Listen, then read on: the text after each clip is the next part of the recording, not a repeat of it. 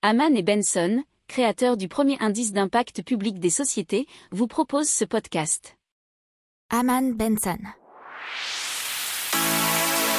Le journal des stratèges.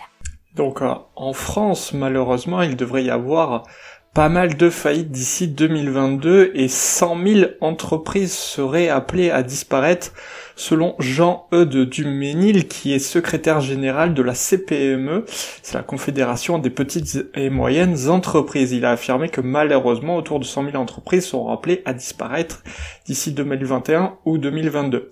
Alors ce qui est un paradoxe, c'est qu'en 2020 il y a eu moins de défaillances d'entreprises que d'habitude. Et vous savez pourquoi? Parce que il y a pas mal euh, d'aides en ce moment et donc il devrait y avoir mécaniquement un rattrapage pour 2021, enfin fin 2021 ou 2022.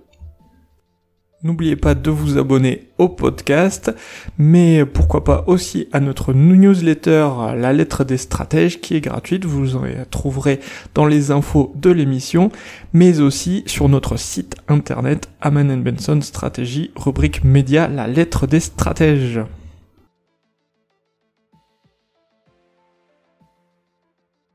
Pour approfondir ces sujets, abonnez-vous à la newsletter de Haman et Benson et écoutez nos autres podcasts que vous retrouverez dans les notes de l'émission ou sur notre site internet.